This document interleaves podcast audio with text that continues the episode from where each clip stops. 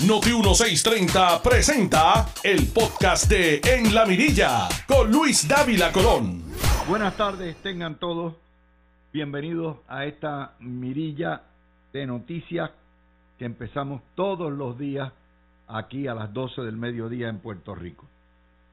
La noticia más interesante del día salió esta mañana eh, con ya se había discutido, ya la habíamos anticipado en nuestro programa, que el representante del Partido Comunista de Puerto Rico, José Bernardo Márquez, que salió por acumulación, va a aspirar ahora para representante o senador por el distrito de Bayamón.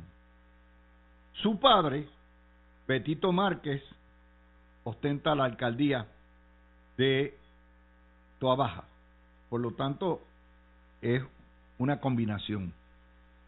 Y todo el mundo sabe que Betito, eh, José Bernardo es prácticamente el alter ego de su padre y que los dos combinan y trabajan juntos muchas cosas. Eso en la democracia todo se, se permite en ese contexto, las aspiraciones. Y vamos a analizar lo que puede representar esto de lo que era un distrito seguro en términos de senadores eh, a lo que es ahora un distrito donde está en juego y donde cambian las cosas. Otra cosa que hay que añadir y que complica la situación es que César Vázquez, el presidente del Partido de los Religiosos, en vez de correr para gobernador, esta vez va a correr por eh, también para senador del distrito. Y un tercer factor es que el PNP tiene sentados en esa silla probablemente los senadores después de Rivera Schatz más longevos y que más tiempo llevan, que son Migdalia Padilla y son también y también Carmelo Ríos. Así que todo esto complica. En una elección como esta, la del 24, donde es a la presa y cualquier cosa puede ocurrir, esta mañana decía Alejandro García Padilla que esto era un game changer. Bueno, vamos a analizar las cosas una por una a ver si es un game changer. Este distrito, el distrito de Bayamón, es el distrito bandera del PNP, no es San Juan el distrito bandera del PNP es Bayamón. Cuando el Partido Nuevo Progresista pierde Bayamón, se fuñó, se jorobó. ¿Por qué? Porque ahí tiene sus alcaldes más duros. Y los alcaldes más duros, el alcalde de Bayamón, que está con Jennifer, by the way, pero que no se va a ir del partido, el alcalde O'Neill de Guainabo y Cataño. Tuabaja en realidad el municipio más pobre, sí, más pobre que Castaño. Y pero tiene una cantidad de alrededor de unos 25 mil electores.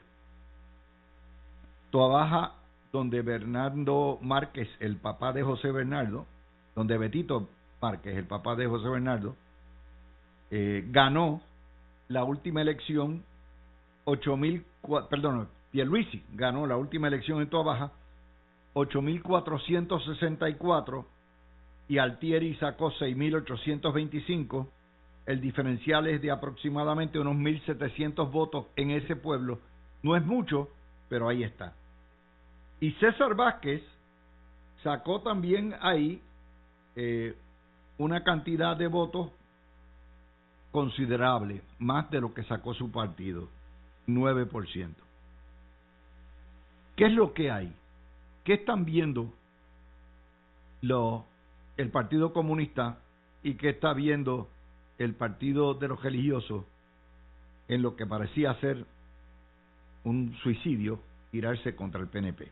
Bueno, lo primero que están viendo es obviamente eh, las caras añejas que tiene el PNP en la senaduría. senaduría. Eh, Carmelo Ríos y Migdalia. Número dos, están viendo la debilidad de ese flanco de parte de lo que va a ser la autoridad pertinente de ganar una mayoría en el Senado, en el PNP, que se llama Tomás Rivera Schatz. Y tú le quitas un votito a Tomás Rivera Schatz, o dos, y se pierden los escaños de senador, se va a Fulinga eh, cualquier intento de, tentar ostentar el poder por parte del PNP. Carmelo Ríos, sin embargo, la ventaja es amplia. Estamos hablando del distrito que es la capital de La Palma. En ese distrito, La Palma ganó prácticamente la totalidad de sus municipios. Mm, no me acuerdo si como la redistribución Dorado entraba o no entraba en el distrito, pero ahí está. Carmelo y Migdalia obtuvieron 54 mil votos, 53 mil votos eh, para entrar como senadores del distrito y los del Partido Popular 34 mil votos, o sea, la diferencia fue de 20 mil votos. Y la candidata del el MBC, Victoria Ciudadana, ahí sacó 27 mil votos en el distrito. ¿Qué va a pasar aquí? Bueno, pues va a pasar lo siguiente. Esto es ley natural de vida. Es obvio que Petito Márquez va a ayudar a su hijo y va a dar instrucciones de que en vez de jajar la palma solita, en la palma, pero ahí pongan un voto por su hijo. ¿Cuánto le puede costar eso? Bueno, pues en teoría le puede costar ocho mil votos. Eh, si usted coge los votos que sacó Pierluisi en toda baja. Pero ahí entra la ecuación de César Vázquez. ¿Y por qué? Porque el distrito de Bayamón, al igual que el de Carolina, tienen iglesias evangélicas por un tubo y siete llaves. Y esas iglesias evangélicas ayudan al partido Dignidad. Por eso que César Vázquez se acomoda ahí. Y si no, que lo digan en la avenida Comerío, allá bajito, donde hay varias iglesias montaditas y bien montaditas. Por esa razón. De manera que, y votos que vayan a César Vázquez y a José Bernardo Márquez son votos que el PNP no va a coger y que ciertamente pueden hacerle un torpedo en la quilla. Esa es la situación y lo hace más interesante. Pedirle a Betito Márquez que no haga campaña por su hijo es una imposibilidad fáctica. Y eso quiere decir que el tiburón Ramón Luis Rivera, el alcalde de Guainabo, el alcalde de Cataño van a tener que echar el resto para mantener sus senadores. Yo no tengo la menor duda de que ya sea Jennifer González o Pierluisi, cualquiera de los dos gana en ese en ese distrito. No por la cantidad que ganaron la última vez, pero ganan cómodo. Ahora, senador es otra cosa. Es otra cosa. Así que Vamos a estar pendientes a estos números, son números interesantes, y vamos a ver cómo pica el bacalao y cómo rompe todo esto.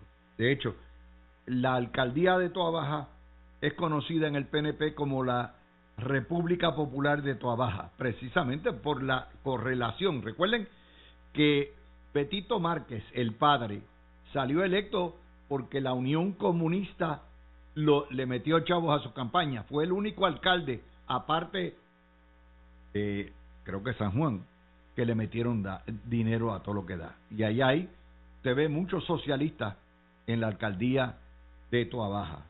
Y están ahí porque es padre e hijo en Entry. Esa es la primera noticia que tenemos. La segunda noticia no es de extrañar, el gobernador que fue el que sometió la reforma contributiva original y la pactó con el Senado y con la Cámara, tiene ante sí, y lo va a firmar, un proyecto que produce ahorros contributivos entre 500 millones, que es la versión del gobernador, y la Junta 750 millones. Esto es un proyecto de ley que todo el mundo quiere. Una de las cosas que nos quejamos es lo confiscatorio que es el sistema fiscal en Puerto Rico. Y una cosa que le exigimos a los políticos que bajen las contribuciones. Pero ¿qué pasa? La regla de la Junta es inflexible. La Junta ha dicho, si tú me quitas aquí, me tienes que poner por allá, reponerlo por allá. Si vas a bajar contribuciones, tienes que aumentarme con contribuciones. Y ahí es donde viene el choque. De hecho, Pierluisi fue el abogado de la Junta. Y ahora está en contraposición como ha estado muchos con las pensiones, con una serie de cosas. Eh, esto, la historia no es la contribución, la rebaja contributiva.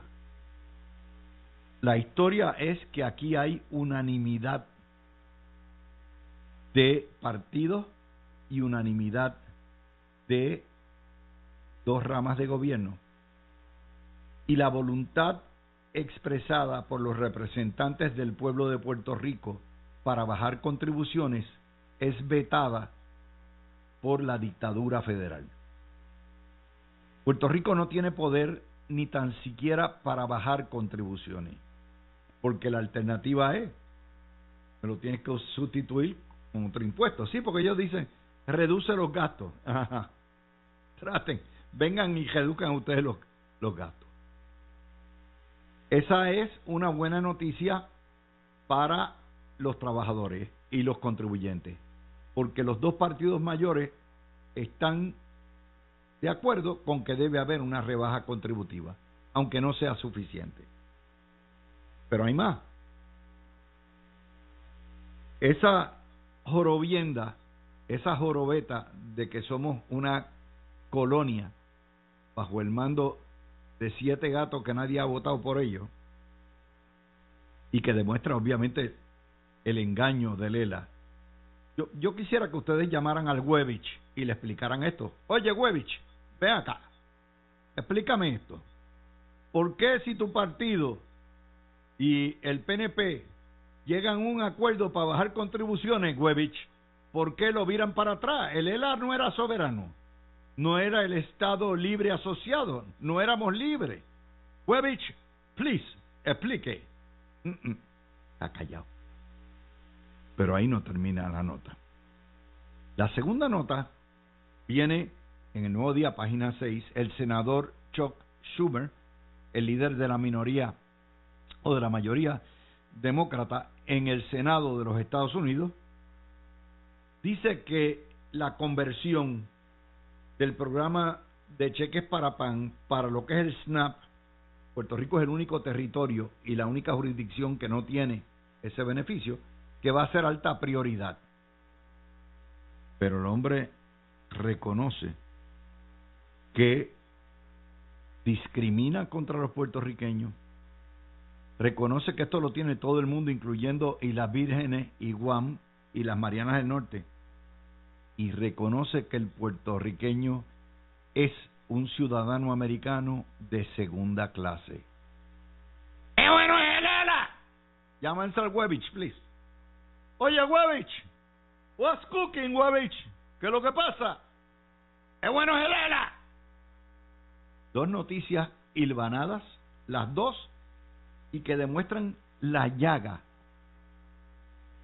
de lo que es ser colonia y de lo que es ser el ELA. Tercera noticia, portada de primera hora. La portada de primera hora nos dice que los viejos mayores de, de 50 años en la colonia están embrollados hasta el New, hasta el New. Es cierto. Puerto Rico es una isla de viejos. La mitad de la población son viejos una isla donde el costo de la vida es el doble del estado más barato. El doble, fácilmente. Y las víctimas de todo esto son los que dependen de la pensión o el, o el salario fijo, los viejos. Y tienen que hacer de tripas corazones. Yo decía ayer, la nota de ayer era que el ELA mata a los viejos, porque la otra queja era los quejones diciendo, no, no, no, miren, nos dan trato desigual, discriminan contra nosotros en los programas de Medicare Medicaid. Entonces pedían paridad, como ahora aquí piden paridad también en el SNAP. Esa es la colonia. Y todavía insiste la prensa y el Partido Popular en que no debemos hablar del estatus. Porque si se discrimina contra nosotros es porque el Congreso, a través de la cláusula territorial, tiene el poder de hacerlo, la autoridad de hacerlo. Y hasta tanto no se saque a Puerto Rico de la cláusula territorial, ya sea como una nación soberana o como un Estado de la Unión, vamos a tener todas estas quejas todos los días, todos los días del Señor. Ese es el embrolle nuestro de cada día. Y es cierto, los viejos también en los estados están atrás, pero porque tienen una pensión fija que se la come la inflación. Esa es la razón. Pero los de aquí están triplemente echados porque ni tan siquiera aparecen médicos para atenderlo. Otra nota, y esta vez es también positiva, el gobernador concedió libre el viernes negro, que lo hacen todos los gobernadores, y el miércoles que viene, antes de que usted se vaya a su casita a adobar el pavo, va a dar un bono, el bono de Navidad de 600 y un bono que es el excedente de 400, un bono de 400 dólares adicionales, que es el excedente del el plan de ajuste de deuda. Es decir, el empleado público recibe el próximo miércoles mil pesitos más cosa que no reciben los empleados del sector privado. Pero la noticia detrás de la noticia es la siguiente. A nosotros los contribuyentes nos exprimen cuando pagamos todos los años, empezando con el IBU de 11,5% y con las tasas contributivas más altas de todo Estados Unidos. Siendo el país la mitad en términos de pobreza. Somos pobres, la mitad de nuestra población es pobre, y teniendo el costo de la vida más alto. Y aún así, cuando pagamos las contribuciones, cuando se va a repartir el sobrante, y esto es lo que es un sobrante, en vez de repartirlo a toda la población, a todo el millón y medio de contribuyentes que rinden planilla o los tres millones que pagan IBU, en vez de hacerlo ahí, los reparten al empleado, al empleado público. Y esa ha sido mi pena toda la vida. El contribuyente, el ciudadano de Puerto Rico, es un ciudadano de tercera clase, porque no solamente se discrimina contra él o ella en los programas federales, sino que el sistema fiscal está diseñado también para discriminar.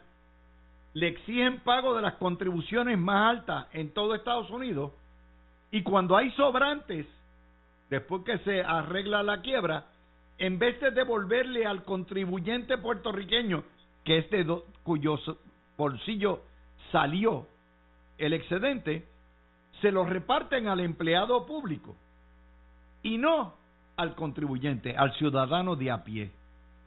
Porque el sistema socialista de Puerto Rico está diseñado para proteger al empleado público y no para proteger al ciudadano de a pie ni al empleado del sector privado, que son de más o menos un millón de empleados, el 80% de la plantilla laboral de Puerto Rico. Ahora entendieron lo, la historia, ¿por qué? Porque ese es el modelo económico de la colonia.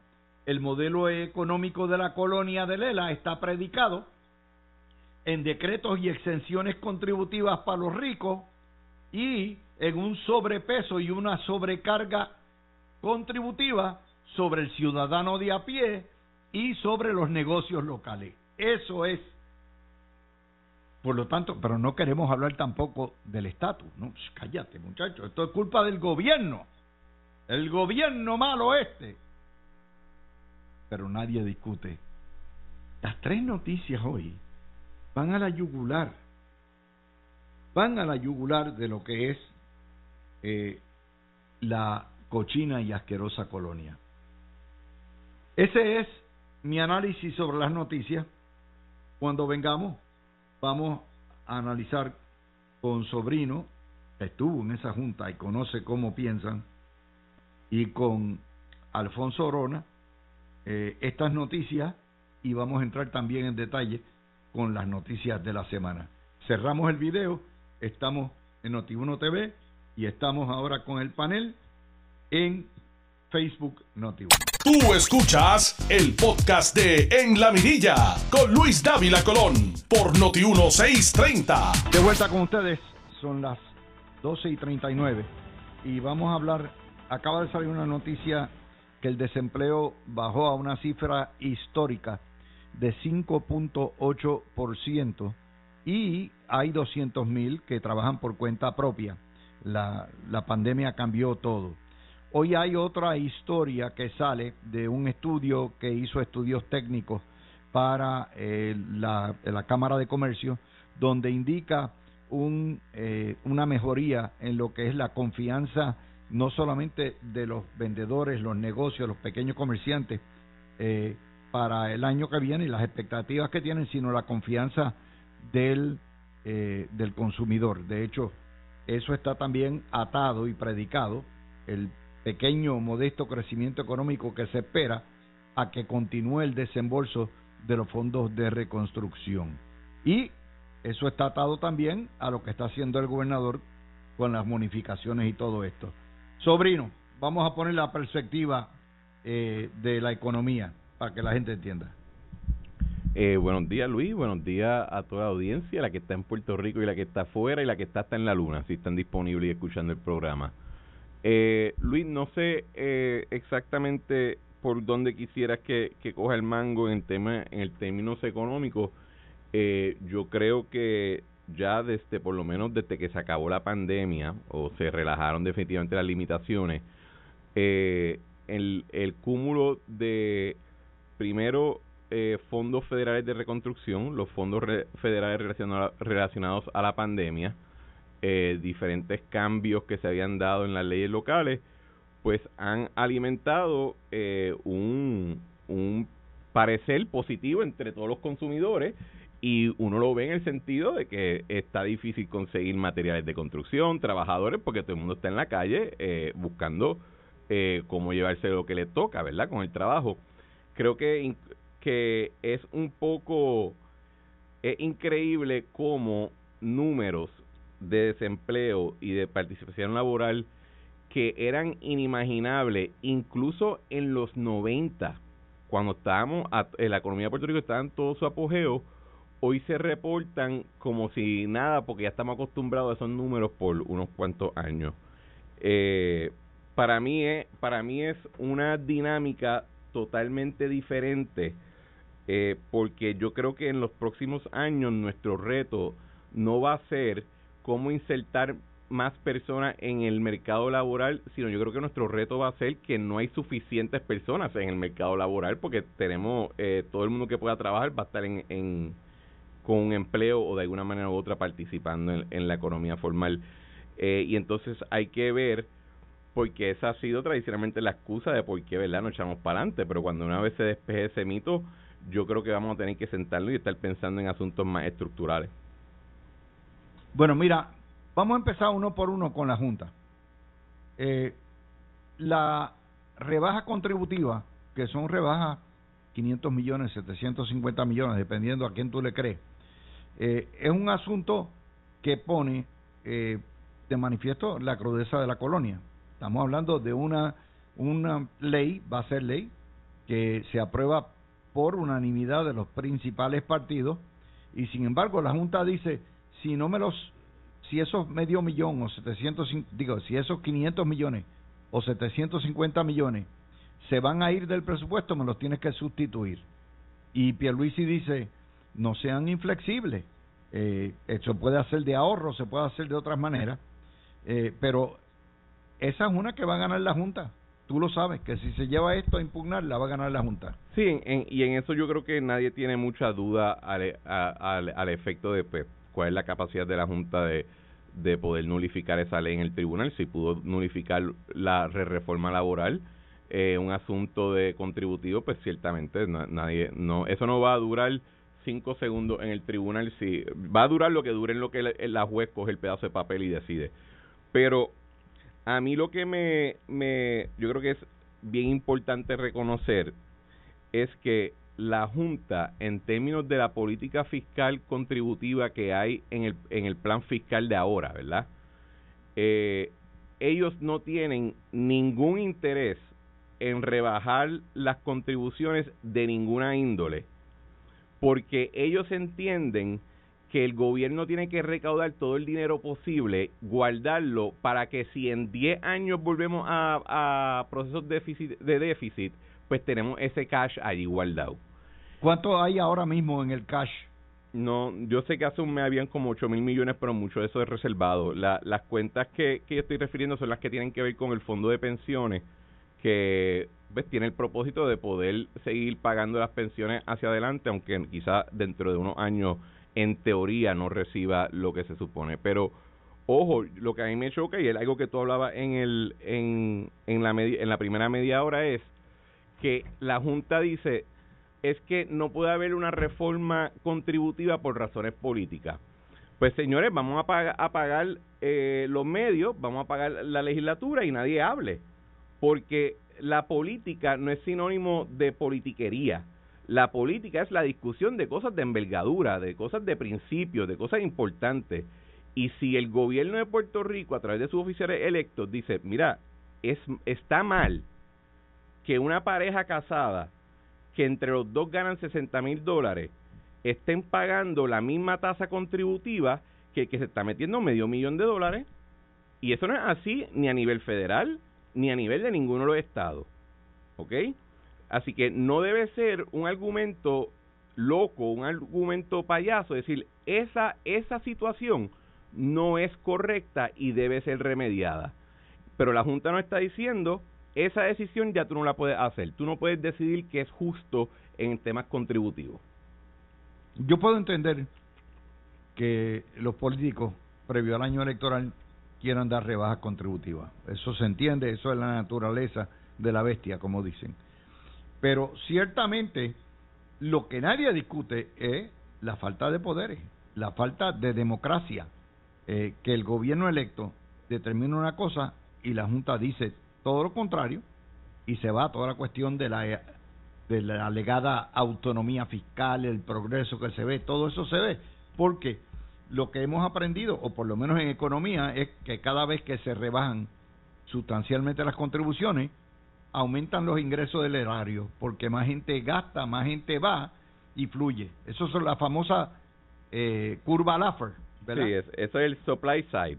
E, exacto. Pero la Junta está trancada. Está trancada. Falfo, adelante. Bueno, vamos a ver primero del aspecto democrático. En cuanto al aspecto democrático, pues claramente este es otro ejemplo de las limitaciones de la colonia y cómo, pues, bajo el Estado Libre Asociado no hay autonomía. Lo que hay es una autonomía cuando el Congreso quiere. Cuando el Congreso nos da unas migajas de autonomía, pues podemos tener ciertas decisiones en ciertos aspectos domésticos, pero al final del día el Congreso te lo da y el Congreso te lo quita. Y esto es lo que ha pasado con la Junta, y no tan solo eso, sino cómo se ha ido eh, interpretando la ley promesa. Porque si tú lees la ley promesa, la ley promesa básicamente lo que dice es, en términos que la gente entienda, gobierno, tú tienes 100 pesos para gastar todos los años, después que yo haga un plan fiscal. ¿Cómo tú los gastes? Eso es problema tuyo, pero no puedes gastar más de 100 pesos. Ahora, ¿cómo se ha interpretado la ley? ¿Cómo la jueza Swain, para bien o para mal, ha interpretado la ley? Es que prácticamente la Junta tiene la decisión final en la mayoría de la legislación que se hace en Puerto Rico, siempre y cuando ellos puedan probar un impacto en el plan fiscal. O sea que estamos a merced de siete personas que al final del día es el que toma las decisiones en los aspectos más importantes que afectan a Puerto Rico. En cuanto a la reforma contributiva, miren, está claro, cada vez que aquí se hace una reforma contributiva, el gobierno aumenta sus, sus ingresos. Eso es histórico, está así. De hecho, la reforma contributiva más grande que se hizo, que fue el plan, eh, el nuevo código de rentas internas del 2011, bajo la administración Luis Fortuño, en un periodo de crisis económica, yo no sé si ustedes se acuerdan, donde había una crisis económica sin precedentes en Puerto Rico, el gobierno no solamente aumentó eh, sus recaudos, sino que también se puso en una posición donde los bonos del gobierno eh, aumentaron su clasificación y esto estamos hablando muy previo eh, a, la, a la erradicación de quiebra y a la ley promesa. O sea que definitivamente aún en momentos donde la economía en Puerto Rico ha estado en recesión, una reforma contributiva aquí, especialmente porque aquí es una reforma guiada por el consumo, no necesariamente por el ingreso. Cuando tú tienes una economía subterránea como la que hay en Puerto Rico, la manera más fácil de tú recaudar es a través del consumo. ¿verdad? Y estas reformas contributivas lo que hacen es motivar el consumo, la gente consume más y ahí tú puedes llegar más ingresos al erario. Así que yo verdaderamente la Junta siempre ha hecho las cosas, muchas de las cosas que ha hecho es porque puede, porque así le ha dado el tribunal el poder, así que aquí vemos otro ejemplo más de la colonia. Pero de dónde, ok, vamos a asumir que sean 500 millones o 750 millones, vamos, ¿de dónde se, se palia eso? ¿De dónde se mitiga? O sea, ¿eso quiere decir que tiene que haber 500 millones en recortes de gastos, sobrino? Ellos, bueno, la postura de la Junta es que incluso recortando gastos no es suficiente. La postura de ellos es, que cualquier reforma que tú hagas, si se le reducen a Falfo 10, hay que buscar 10 de otra persona o de otra fuente porque, y es lo que trataba de, explicar eh, hace uno, unos minutos, que es que la Junta no tiene interés en recaudar menos porque entiende que mientras más recauda está ahorrando para dentro de 10, 20 años. Así que el gobernador puede ir a ofrecerle, yo voy a recortar un billón de dólares, mil millones de dólares para que esto pueda caber dentro del, del presupuesto y es altamente posible que la Junta le diga que no. Eso pues nos trae al, otro tema que es otro de los tranques de esta semana, que es la, la, reforma de la reforma laboral, donde le, le meten una serie de cortapisas al patrono, a la patronal en el sector privado. El gobierno dice, pero ¿qué me está tocando esto? Si esto no es público, esto no son empleados públicos, no sale el dinero no sale del erario y lo que dice la Junta es Sí, pero me va a afectar el sector privado y eso me va a afectar los ingresos tarde o temprano. Falfo. Bueno, ahí tengo que decir, sí, ahí tengo que decir que estoy de acuerdo con la junta, ¿verdad? Como yo digo, eh, alguien me enseñó que hasta un reloj dañado marca la hora bien dos veces al día. Este, así que yo estoy de acuerdo con la junta primero porque aquí no podemos seguir reformando cada año el mercado laboral en Puerto Rico porque eso trae una serie de incertidumbres que afecta al patrono, que afecta los términos de contratación, que afecta también la capacidad para el patrono con, contratar, porque acuérdense que con cada contratación viene una serie de gastos asociados a esa contratación y si el patrono no tiene certeza para para, ¿verdad? A la hora de contratar, ¿qué van a ser los derechos? ¿Cuáles van a ser las garantías que le tiene que dar a ese empleado? Definitivamente. Ahora, ok. Disculpe que tuvimos un problema técnico aquí. Ah, ya, eh, sí, ya estamos. estamos.